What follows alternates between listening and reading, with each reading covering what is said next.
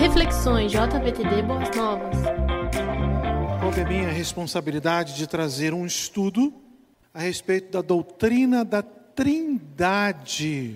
É uma doutrina extremamente difícil e que não conseguiremos esgotar todos os detalhes acerca desta doutrina neste culto.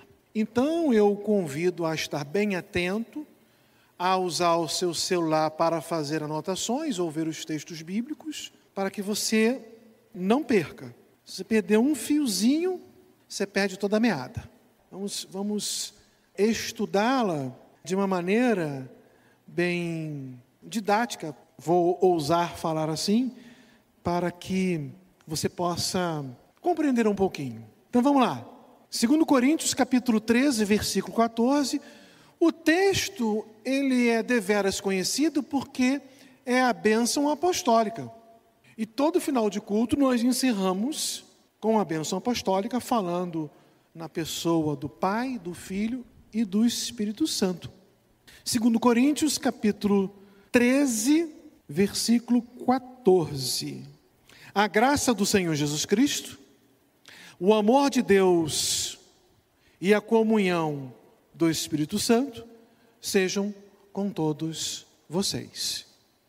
Então, a ordem que Paulo coloca aqui é o Filho, o Pai e o Espírito Santo. Tem mais uma passagem assim, que fala do, do Pai, do Filho e do Espírito Santo. As outras você é, entende na leitura, mas de uma forma muito clara, tem mais uma só. Quem lembra que, qual é a passagem é essa? Batismo? E que está onde na Bíblia? É, Jesus disse lá, né, que aqueles que, que seriam batizados, seriam batizados em nome do Pai, do Filho e do Espírito Santo. De uma forma muito clara, Jesus vai explicitar a respeito da Trindade conquanto esta palavra ela não é bíblica no sentido, não que ela seja errada por não ser bíblica. Ela não é bíblica porque você não vai procurar. Ah, deixa eu ver onde está escrito trindade na Bíblia. Isso não tem.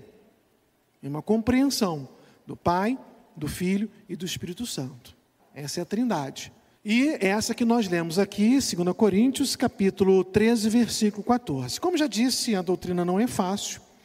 Ela é, é na verdade, ela é bem difícil mas ela parte dali de um relacionamento de um Deus pessoal, que gradualmente ele vai se revelando e vai permitindo ser conhecido por nós. Daqui a pouco nós leremos, mas eu já quero citar ali Gênesis 1, 26, quando então Deus fala nas Sagradas Escrituras: façamos o homem a nossa imagem conforme a nossa semelhança. Nós não somos a imagem e semelhança dos anjos. Somos? Então Deus não estava conversando com os anjos. Oh, anjaiada, como diz lá na boa terra de Minas Gerais. Anjaiada, façamos o homem a nossa imagem. Não foi, ok? Ali era a trindade reunida, Pai, Filho e Espírito Santo. E concordando em si, porque a essência é uma só, daqui a pouco vou trabalhar um pouquinho mais sobre isso. Então ali você já vê uma característica acerca da Trindade. Mas um Deus, um Deus pessoal, não é um Deus impessoal. Nós não oramos é, na segunda pessoa é, do plural. Nós não oramos na segunda pessoa do plural, porque vai denotar uma distância e uma impessoalidade quando Deus é pessoal oramos, né? Chamamos de Senhor, né? Um Deus muito mais próximo de nós. E o texto de Isaías 57, versículo 15, se você quiser acompanhar, Isaías 57, versículo, versículo 15, o profeta, repetindo a palavra de Deus, ele diz assim: ó, porque assim diz o alto e o sublime, que vive para sempre e cujo nome é Santo. Aí Deus fala: habito num lugar alto e santo. Então Deus está mostrando aqui o local onde ele habita e reside. Em ato contínuo, ele diz: Mas habito também com o contrito e com o humilde de espírito, para dar novo ânimo ao espírito do humilde e novo alento ao coração do contrito. Então eu habito num lugar santo e alto, mas eu habito no coração do contrito. É um Deus pessoal, é um Deus que se relaciona. E é acerca da forma como Deus se relaciona, se relacionou com o mundo no aspecto da criação, se relaciona com o homem através da redenção, que o Felipe falou aqui no louvor, através da adoração, como ele deseja que nós o adoremos é o que nós vamos entender acerca da Trindade. Será que a Trindade ela está de alguma forma conseguimos visualizar a Trindade no Velho Testamento?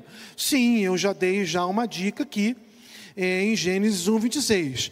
Apesar de alguns teólogos dizerem que é, é quase impossível você enxergar isso, mas muitos outros teólogos e muitos outros estudiosos, eu faço parte desse Muitos outros, eles acabam compreendendo que você enxerga sim a trindade no Velho, já no Velho Testamento, você consegue enxergar é, a, a, aspectos da trindade, né? O Gênesis 1, 26 eu já li para vocês. Né?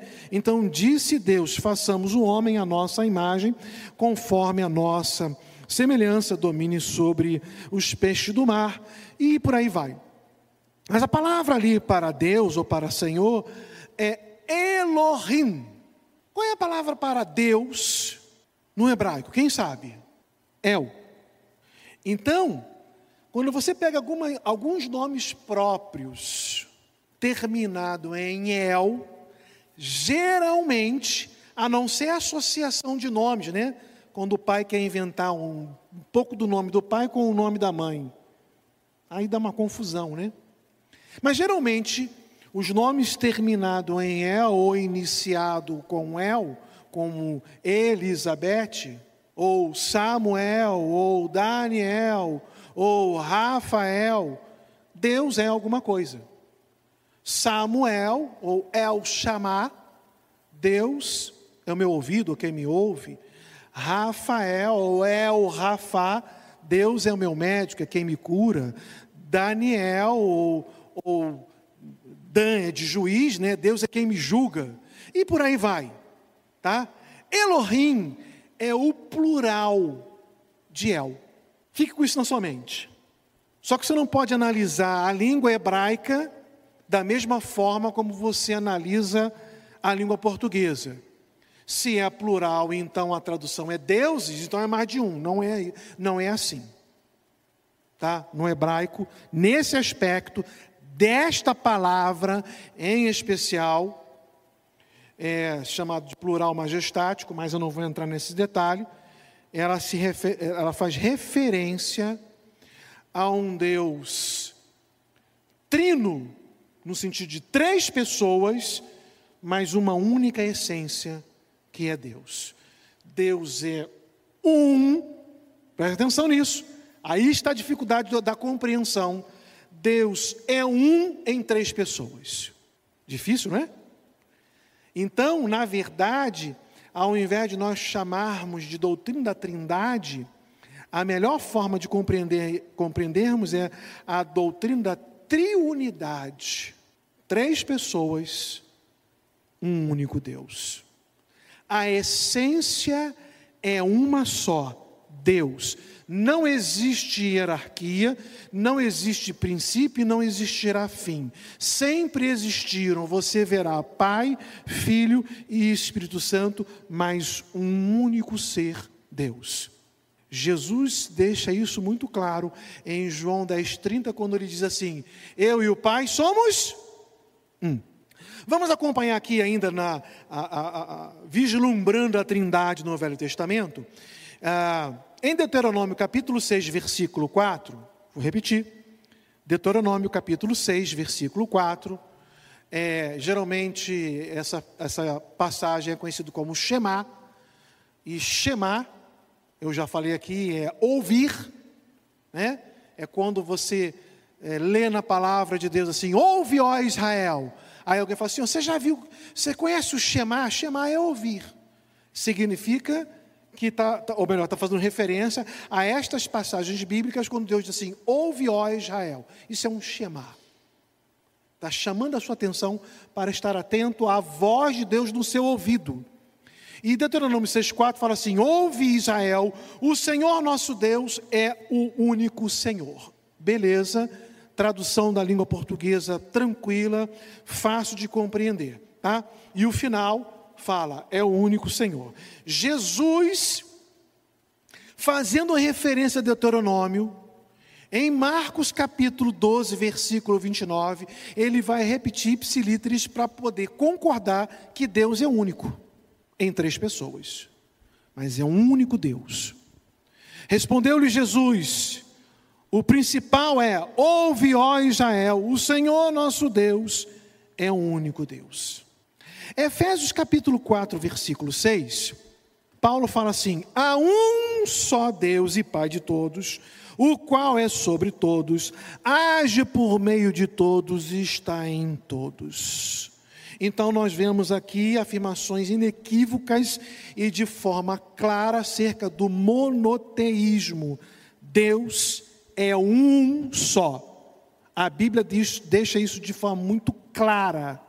Isso não pode gerar dúvidas no seu coração.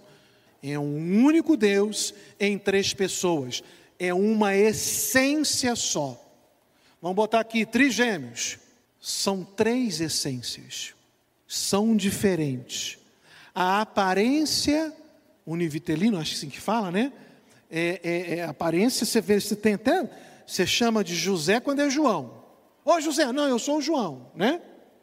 Mas são três essências diferentes. Deus não, não, não estamos tratando com trigêmeos.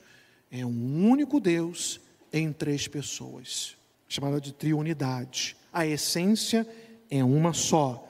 Aí, quando nós vamos entrar na questão do nome de Deus, dessa palavra que eu falei, El e Elohim, né? A, a, no Velho Testamento, a, em algumas passagens, como lá em Gênesis, como em Deuteronômio capítulo 6, versículo 4, que nós acabamos de ler, o autor, inspirado pelo Espírito Santo, ele usa algumas palavras no singular para fazer a, a expressão de Deus, e uma outra no plural, não para dizer que são três deuses, mas para fazer a referência da trindade. Então, por exemplo, Deuteronômio 6,4 é Iavé, nosso Elohim, é um só Iavé. Tá? Então aqui está quase ipsilíteres, uma tradução é, do hebraico para o português.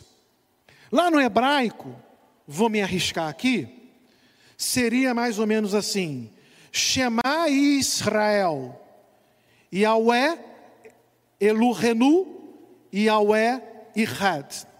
Então, se eu pego essa, esta frase, Shema Israel, ou ouve, ó Israel, Yahweh o Senhor, Renu, os nossos deuses, é o único Senhor. Só que, como faz referência à Trindade, fazendo a associação de plural e singular, nós não traduzimos no plural, porque é só para você entender acerca da Trindade no Velho Testamento.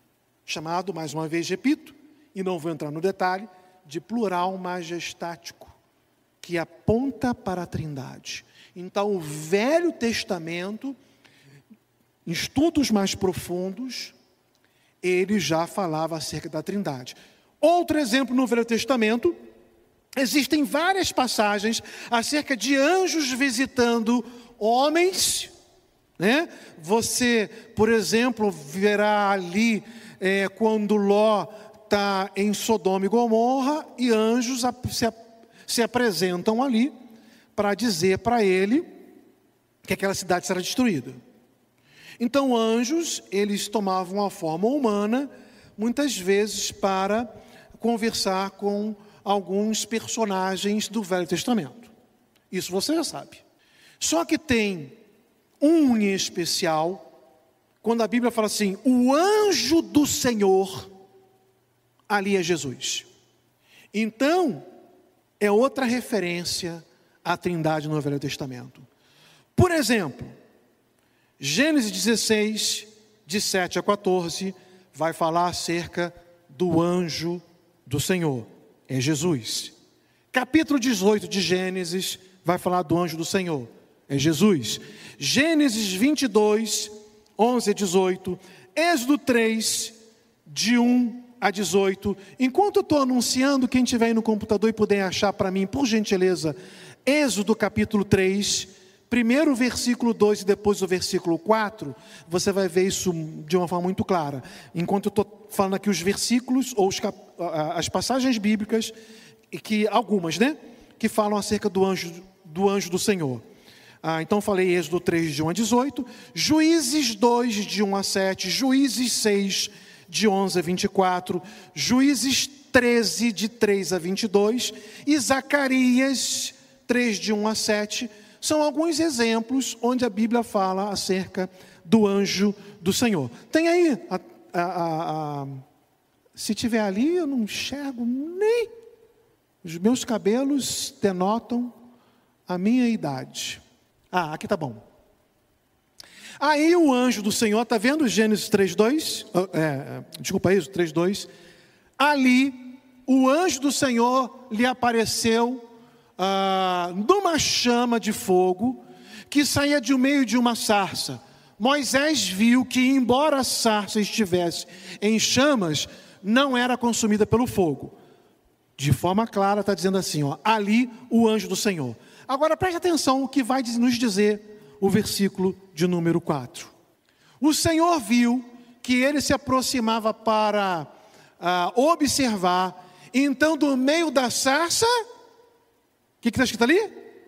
Já não é mais o anjo do Senhor, é Deus, mas é uma referência clara à pessoa do Senhor Jesus Cristo, como Deus, e mostrando e evidenciando para nós, todos nós, acerca da Trindade no Velho Testamento. Então, se nós procurarmos alguns livros acerca desse assunto, vocês é, observarão os autores fazendo referência à Trindade no Velho Testamento e trabalhando acerca deste assunto, o anjo do Senhor. Perfeito? Mas, é, como Deus vai se revelando de forma gradual, tá?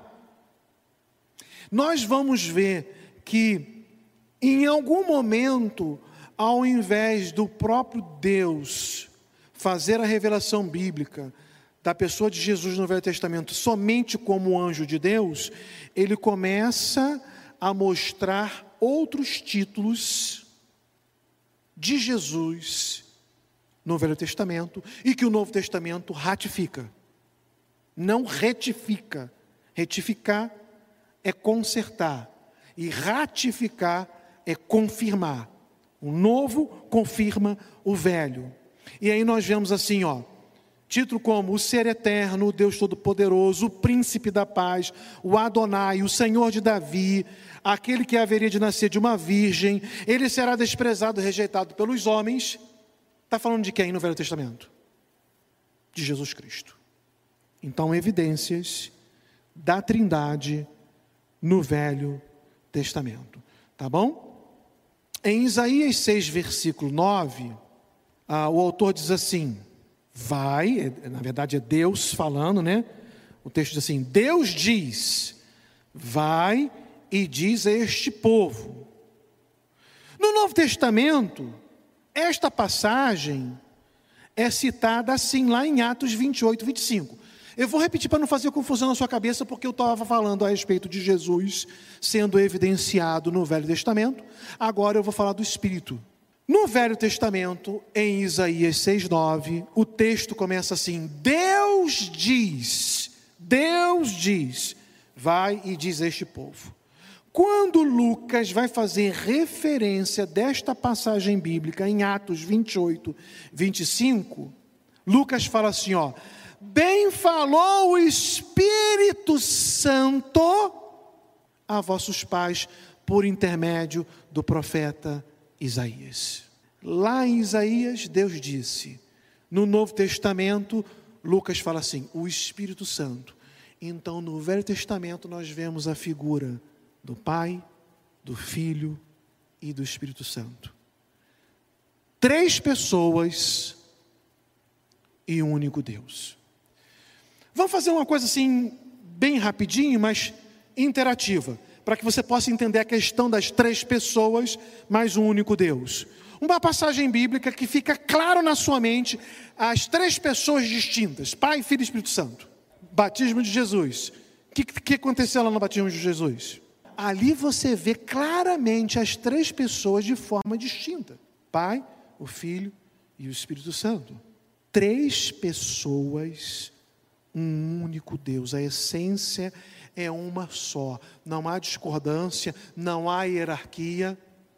Você precisa entender a triunidade. Tá? É o mistério de Deus. Trindade no Novo Testamento é muito mais fácil ver o tempo ali. Tá bom. Trindade no Novo Testamento. Então, quando nós vamos ali para João capítulo 1, fazendo referência à criação, e fazendo referência até Gênesis a 1, 20, 1 26, então, quando João, se você quiser abrir, João capítulo 1, João capítulo 1, versos 1 e 2 e depois o 14. Tá? Eu estou lendo aqui na versão da NVI. No princípio era aquele que é a palavra. Ele estava com Deus, e não só estava com Deus, mas a Bíblia diz o quê? E era Deus. Aí diz mais assim, ó, ele estava com Deus no princípio. Como é que fala lá, primeiro versículo de Gênesis? Com máscara é chato, né? É Berechat e Elohim. No princípio, Berechat, Bará e Elohim. No princípio, Bará é criar. É, alguém já disse que Bará é o verbo criar, que é criar, criar é aquele que faz do nada algo. O homem não consegue do nada fazer algo. O homem consegue pegar dos elementos existente e criar alguma coisa. Mas do nada, só Deus. No princípio, criou Deus os céus e a terra. Bereshit bara Elohim. Neste princípio que Jesus estava, porque ele é eterno. Nós não podemos entender que Jesus passou a ter existência com o nascimento pelo nascimento de sua mãe Maria, que concebeu Jesus. Ah, Jesus nasceu ali. Não, ali é o Deus encarnado, é o Emanuel. Jesus sempre existiu de eternidade a eternidade, tu és Deus, Pai, Filho e Espírito Santo. A versão da, da NVI, ela traduz a palavra logos como palavra, né? Redundante. Mas, em, é, eu acho que a ARA, que é a Almeida Revista e Atualizada, ou a RC, a Almeida Revista e Corrigida, uma das duas, traduz como logos. Traduz como logos. E esse, esse termo, né, que é o Logos, é uma indicação de uma pessoa divina que estava no princípio da criação. Então, Jesus é Deus, o Espírito Santo é Deus e o Pai é Deus. Eu acho que agora vai ficar mais claro para você, porque eu vou apresentar os caminhos equivocados ou a forma como pelo menos três doutrinas acerca da Trindade errada, elas são vistas e alguns até interpretavam, talvez até você, né? Por desconhecimento achava que era assim. O primeiro pensamento é o modalismo. Você que está aí na sua casa quiser anotar aí o primeiro pensamento equivocado acerca da Trindade é o modalismo. Modalismo. O que, que é o modalismo? O modalismo diz o seguinte: Pai, Filho e Espírito Santo, três modos de aparecer do mesmo Deus. Não tem três pessoas. O modalismo diz que não tem três pessoas. O modalismo diz que só tem um. Um. E ora ele se apresenta como Pai, ora ele se apresenta como Filho, e ora ele se apresenta como Espírito Santo. É um equívoco, porque conforme foi falado ali daquela passagem do batismo, uma outra passagem, não sei se foi na transfiguração, Este é meu filho amado, a ele vocês darão ouvido. É Deus falando, Jesus está ali presente. Jesus fala, eu e o Pai somos um, tá? Eu sou o caminho. Vamos lá, vamos repetir comigo. Eu sou o. Ninguém o quê? Mais alto. Por que, que Jesus não falou assim? Ninguém vai ao Pai. Porque é um só. São três pessoas, mas um único Deus. Porque a resposta está em João 10,30. Eu e o Pai somos um. Ninguém vem ao Pai, eu e o Pai somos um. Então a gente tem que prestar atenção em alguns detalhes da palavra de Deus para que isso possa ficar registrado. Então o modalismo é um engano, é um equívoco. No batismo, como já foi falado pelo Rogério, em Marcos capítulo 1, versos 10 e 11, nós vamos ver a manifestação das três pessoas distintas da Trindade: o Pai falando do céu, o Filho saindo das águas e o Espírito Santo repousando nele em forma de pomba. Tá? Então, o modalismo é um equívoco. Ah, Jesus, quando ora, em João capítulo 17, ele ora ao Pai. Jesus, quando diz assim: Eu vou ao céu, e quando chegar no céu, o que, que vai acontecer comigo? Vou dar uma dica: sentar. Eu vou ao céu, o que que, e o que, que vai acontecer comigo quando chegar no céu? Sentarei ao lado direito do Pai. Nós vemos as pessoas de forma distintas. Um único Deus em três pessoas. O modalismo diz, o modalismo diz que é um Deus só e uma pessoa, um Deus só e uma pessoa só. Um Deus só e uma pessoa só. E essa pessoa ora apresenta como pai, ora apresenta como filho, ora... não, não é assim. Porque a Bíblia mostra que não é assim. O segundo equívoco é o subordinacionismo. Subordinacionismo. Vou repetir para você que está em casa para você anotar. Su, deixa eu até ver aqui que é difícil essa palavra. Subordinacionismo. Tá? Vem da questão de ser subordinado ou de questão de hierarquia. A ideia, para quem pensava assim, isso foi desfeito lá no ano de 325 depois de Cristo, no concílio de Nicéia, mas os que pensavam assim, eles diziam o seguinte: o Pai é o único Deus. O Pai é o único Deus. O Filho e o Espírito Santo são criaturas subordinadas. Ou seja, o Pai criou o Filho e o Pai criou o Espírito. Então aqui está o Pai e Jesus e o Espírito Santo em pé de igualdade, porém inferior ao Pai e subordinado ao Pai. Isso é um equívoco. Se fosse assim, em João 10,30, Jesus iria dizer assim: Eu sou menor que o Pai, ou eu sou maior que o Pai. Em nenhum momento você vê Jesus dizendo que é maior ou menor que o Pai, mas você vê uma igualdade na Trindade, Pai, Filho e Espírito Santo. Nós vemos a Trindade de uma forma muito clara na, no, no, no, no é, na revelação bíblica, quando o Pai, né, se apresenta como o Criador e sustentador de todas as coisas. Nós falamos isso em escola bíblica dominical. Né? O filho é aquele que foi prometido como o redentor, e quando ele vem, ele vem com esta figura de é, é, expiar os nossos pecados ou morrer por causa dos nossos pecados. Por quê? Por que, que Jesus teve que morrer? Porque a lei dizia que tinha que morrer.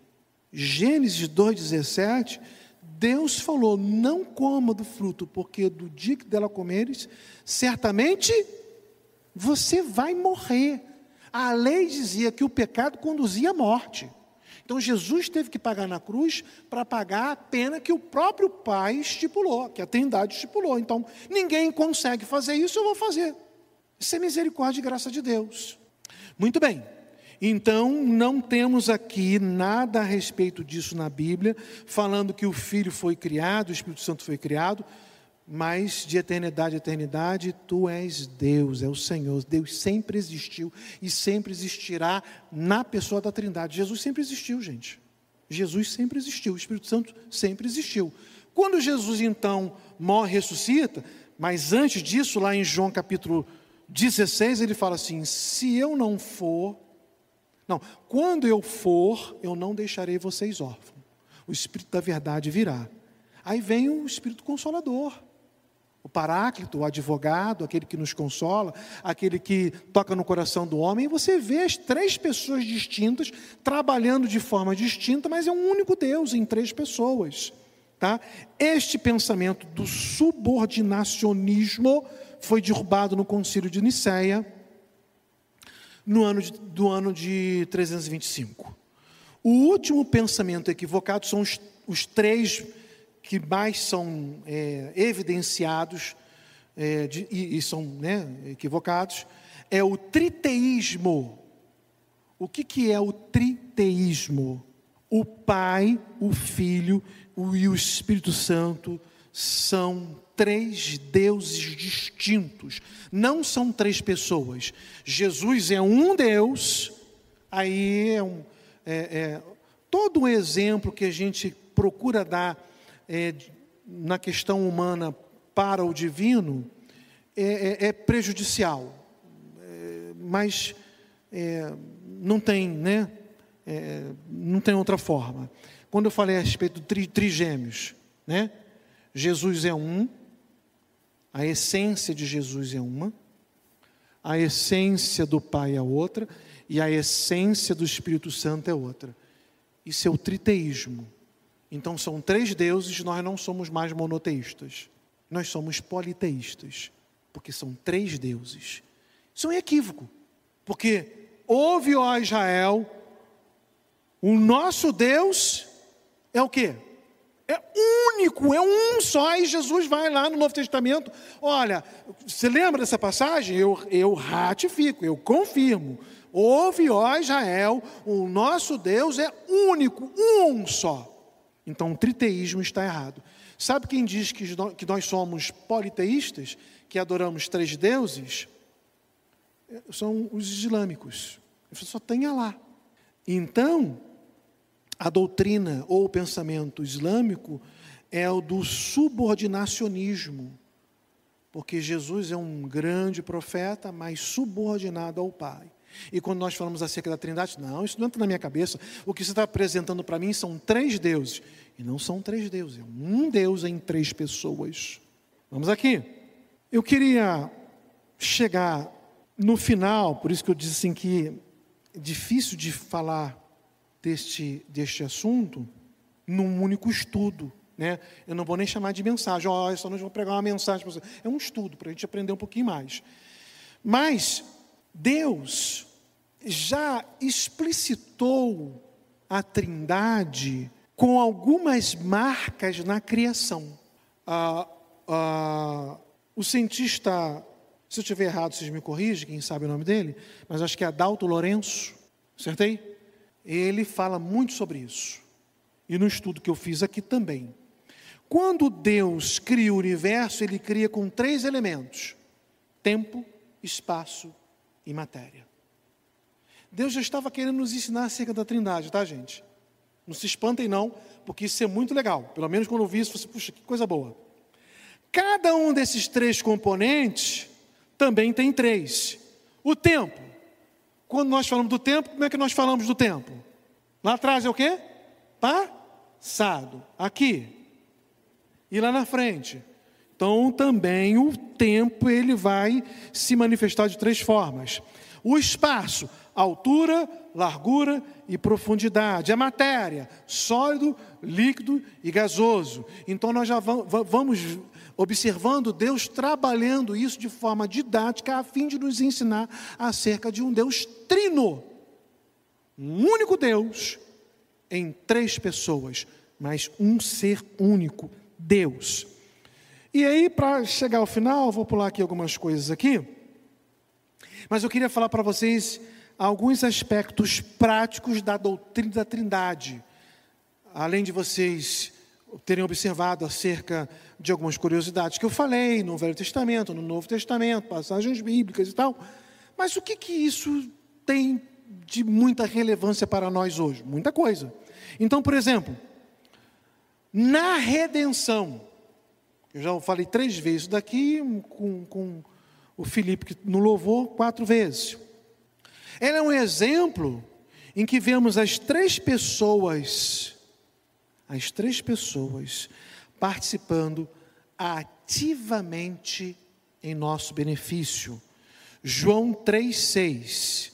O que nasce da carne é carne, mas o que nasce do Espírito Santo. Então, o Espírito Santo atuando na nossa redenção.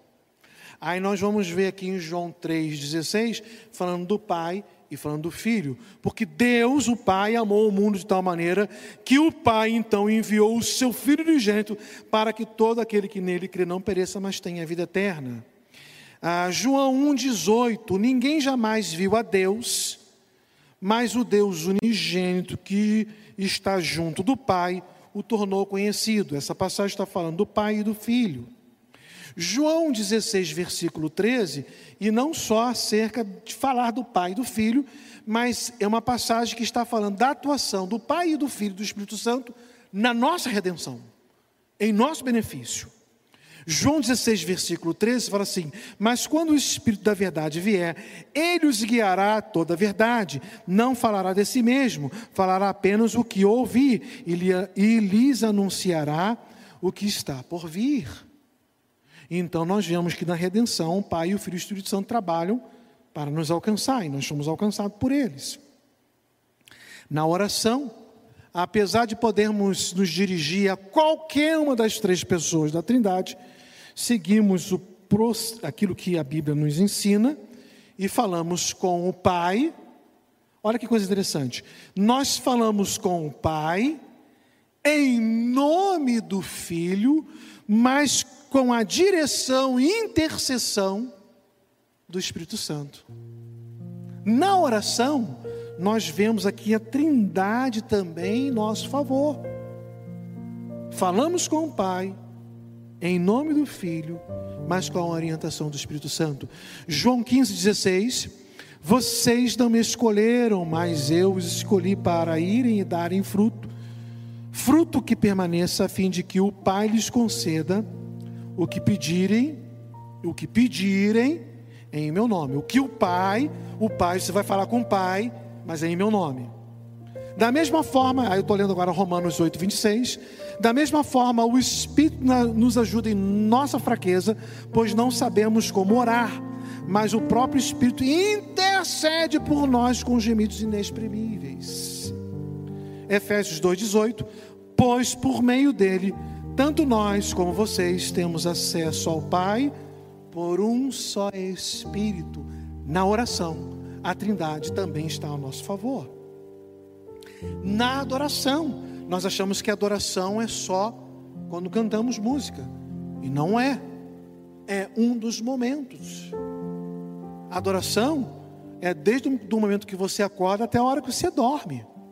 A sua vida tem que ser uma vida de adorador uma vida que vai glorificar, elogiar, bendizer o nome do Senhor com a sua boca, com a sua atitude, com a sua vida. Não só com a música, a música é uma das formas, tá?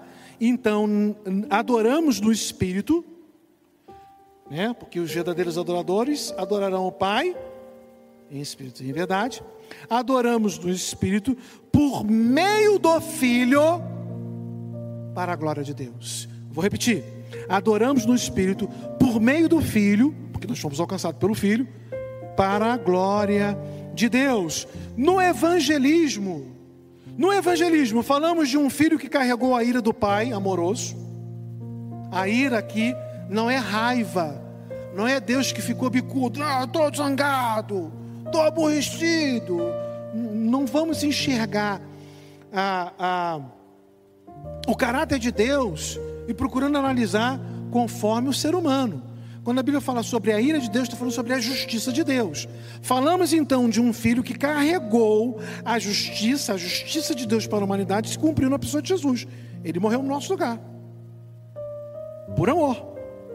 Falamos de um pai que enviou o seu filho puro e obediente por amor àqueles que foram entregues a Cristo. Confiamos no poder do Espírito Santo como pessoa que transforma e convence o pecador. No evangelismo está evidenciado, é explicitado a Trindade, irmãos: Pai, Filho e Espírito Santo. Três pessoas, um único Deus. Nós conhecemos isso como triunidade. Na leitura bíblica, Jesus ensinou que as Escrituras falam a respeito dele, que são delas que testificam, lembra dessa passagem? O Espírito Santo, como aquele que inspirou o texto, né? Mas, é, 2 Pedro 1, 21, acho que é isso. Mas os homens santos de Deus falaram inspirados pelo Espírito Santo e por meio desta revelação de Deus, somos iluminados e alimentados, a fim de nos tornarmos cada vez mais semelhantes a Cristo. Na leitura bíblica, meus amados irmãos, está explicitado a Trindade. Eu não estou falando no texto, eu estou falando na nossa leitura. Quando nós lemos e estamos aprendendo, Jesus trabalha no nosso coração, Deus trabalha no nosso coração e o Espírito Santo trabalha no nosso coração. E por último aqui, e não menos importante, a confiança na salvação ou a certeza da nossa salvação. Nossa salvação depende exclusivamente de Deus. Você pode ter certeza assim. Tem muitos jovens aqui e talvez em algum momento você entrou em crise de identidade. Ah, será que Deus existe? Será que eu estou salvo? Ah, eu não sei se estou salvo. Você pode afirmar que você está salvo porque a salvação nunca dependeu de você. E é por isso que você está salvo e a sua salvação está garantida, porque ela sempre dependeu de Jesus Cristo. É por isso que eu posso bater no peito, não no sentido de arrogância, mas no sentido de assim: olha, não foi para, por meus méritos, mas pelos méritos de Jesus Cristo na cruz do Calvário. Ele disse: em quem crê em mim terá, ou disse, tem a vida eterna. Como é que ele disse? Ele falou no presente. Então você pode afirmar. Então nossa salvação depende exclusivamente de Deus. Confiamos na persistência do Pai, na obra de Cristo e na regeneração que o Espírito traz para cada homem que confiou e confessou Jesus Cristo, seu Senhor de sua vida. Então são aspectos práticos na adoração, na oração, no evangelismo, na leitura da palavra, na certeza da nossa salvação. A Trindade atuando para que a humanidade pudesse reconhecer um Deus zeloso, um Deus amoroso, misericordioso, mas acima de tudo, um Deus cheio de graça. Que você possa confiar cada vez mais você, meu amado irmão, eu espero que você tenha aprendido como eu aprendi. Cada vez que eu faço um estudo da palavra, eu aprendo mais com a palavra. Se você conseguiu guardar lá as ideias errôneas, né? né? Ah, só tem um Deus numa pessoa e olha se apresenta assim, assim, assado. Não, está errado. Ah, ah, Deus é maior e, e tem subordinado o Espírito e está errado. Não, são três deuses, porque são, são três essências diferentes. Então não é monoteísmo, então Deus mentiu. Ouve, ó Israel, o nosso Deus é único, é único, não são três deuses, um único Deus. Que Deus o abençoe que Deus o guarde, que Deus o proteja e venha iluminar cada vez mais a sua mente e o seu coração.